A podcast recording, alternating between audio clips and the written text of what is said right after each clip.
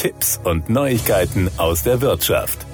Wer mit dem Flugzeug verreist, steht oft vor der Frage, wie komme ich am besten zum Flughafen? Mit der richtigen Planung lässt sich bei der Anreise viel Geld sparen. Ein aktueller Kostencheck des ADAC zeigt große Preisunterschiede zwischen verschiedenen Parkmöglichkeiten am Flughafen. Zusätzlich untersuchte der Mobilitätsclub die Kosten für die An- und Abreise mit dem Taxi oder taxiähnlichen Anbietern wie Uber per Carsharing und mit dem öffentlichen Nahverkehr ÖPNV. Der ADAC rät allen, die mit dem eigenen Wagen zum Flughafen reisen, frühzeitig online einen Parkplatz zu buchen. Der Stellplatz ist dann nicht nur garantiert verfügbar, sondern in den meisten Fällen noch deutlich günstiger als mit dem sogenannten Schrankentarif, also ohne Vorreservierung. Für den Kostencheck an den zehn größten Flughäfen Deutschlands hat der ADAC zwei Beispielrechnungen durchgeführt. Zum einen für zwei Erwachsene, die einen dreitägigen Wochenendtrip außerhalb von Ferienzeiten unternehmen und sich drei Wochen vor Reisebeginn um die Anreise zum Flughafen kümmern. Zum anderen eine Familie mit zwei Kindern, die in der ersten Woche der Sommerferien des jeweiligen Bundeslandes für zwei Wochen verreist. Sie organisiert die Anreise sechs Wochen vor Abflug. Für die Anreise mit dem eigenen Pkw wurden jeweils die Preise in Parkhäusern direkt am Terminal und weiter entfernt mit Shuttle zum Terminal überprüft. Bei Kurztrips liegen die Kosten für terminalnahes Parken zwischen 49 140 Euro in München und 129 Euro in Düsseldorf. Die günstigsten Stellplätze, das Shuttleparken, kosten zwischen 35 Euro in Köln-Bonn und 66 Euro in Stuttgart.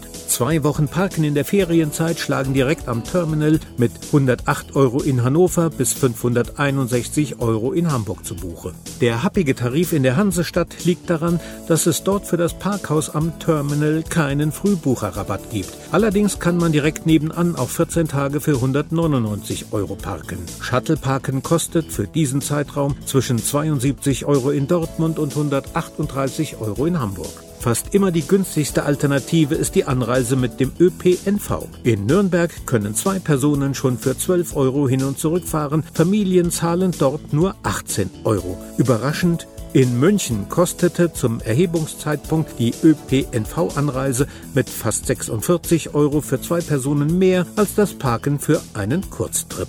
Die Anreise mit einem Carsharing-Fahrzeug ist in der Regel die zweitgünstigste Option. Das waren Tipps und Neuigkeiten aus der Wirtschaft.